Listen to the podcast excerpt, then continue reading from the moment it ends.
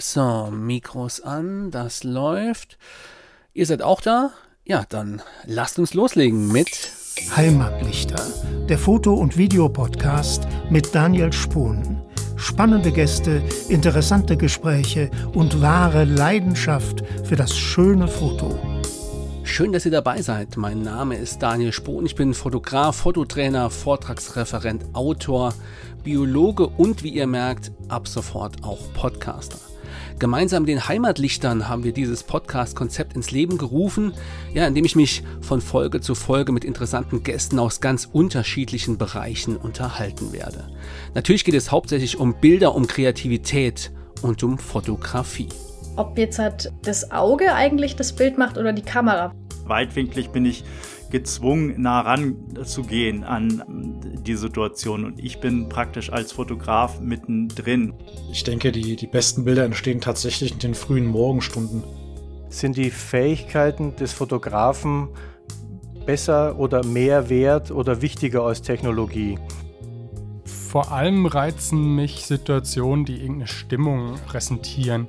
Ob das jetzt Fotos aus diesem Teil oder aus dem anderen Teil der Erde sind oder ob das Fotos mit Menschen oder ohne Menschen sind, das kommt mir eigentlich gar nicht so drauf an.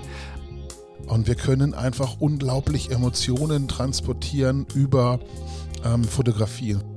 Und dadurch erarbeite oder ja, erschummele ich mir irgendwie äh, Belichtungszeit für den Vordergrund.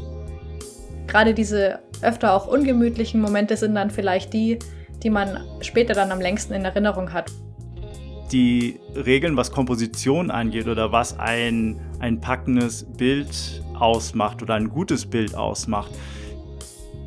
Man kennt eigentlich nur diese Bilder, aber es gibt viel, viel, viel mehr Locations und Motive dazwischen, die noch keiner fotografiert hat.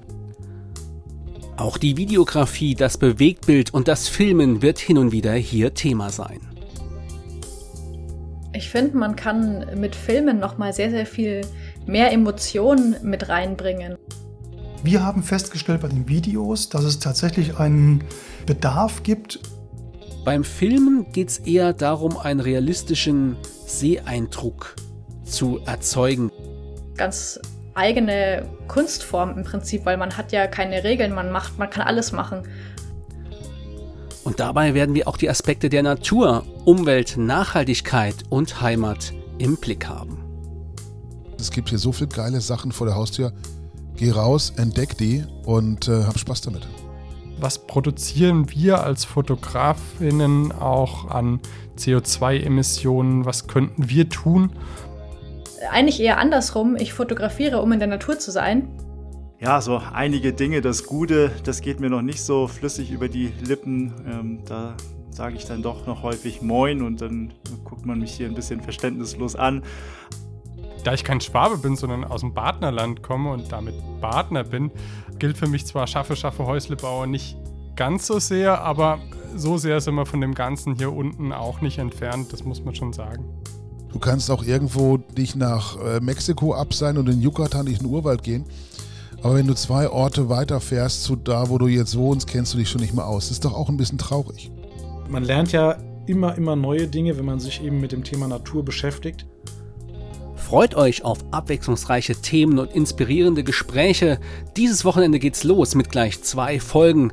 Der Gründer der Heimatlichter, Benny Kuderer, und der Naturfotograf Stefan Immig werden zu Gast sein. Und ab kommendem Freitag heißt es dann alle zwei Wochen einschalten oder am besten gleich abonnieren bei Heimatlichter, der Foto- und Videopodcast mit Daniel Spohn. Spannende Gäste, interessante Gespräche und wahre Leidenschaft für das schöne Foto. Blende auf.